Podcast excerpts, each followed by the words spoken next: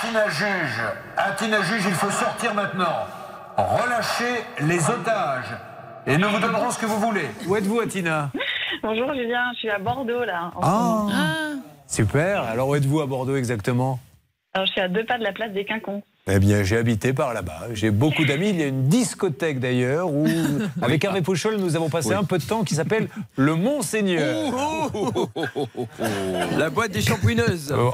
Mais vous n'allez pas bien ou quoi Il y avait des- Mais vous plaisantez ou quoi Pourquoi vous dites ça Mais je plaisante parce que le dimanche soir, vous le savez très bien, dans cette euh, boîte de nuit, il y avait beaucoup de personnes qui travaillaient dans le domaine de la f- coiffure et qui venaient le dimanche soir parce qu'elles ne travaillaient pas le lundi, monsieur. Mais figurez-vous que Charlotte, elle y a été dans cette boîte de nuit avec Atina. Ah, Tina, Stan, euh, ouais, ouais. C'était à quelle occasion C'était à l'occasion d'un petit week-end à Bordeaux. Voilà, Eh mais C'est une connaît, c'est super une boîte. super boîte, on les embrasse.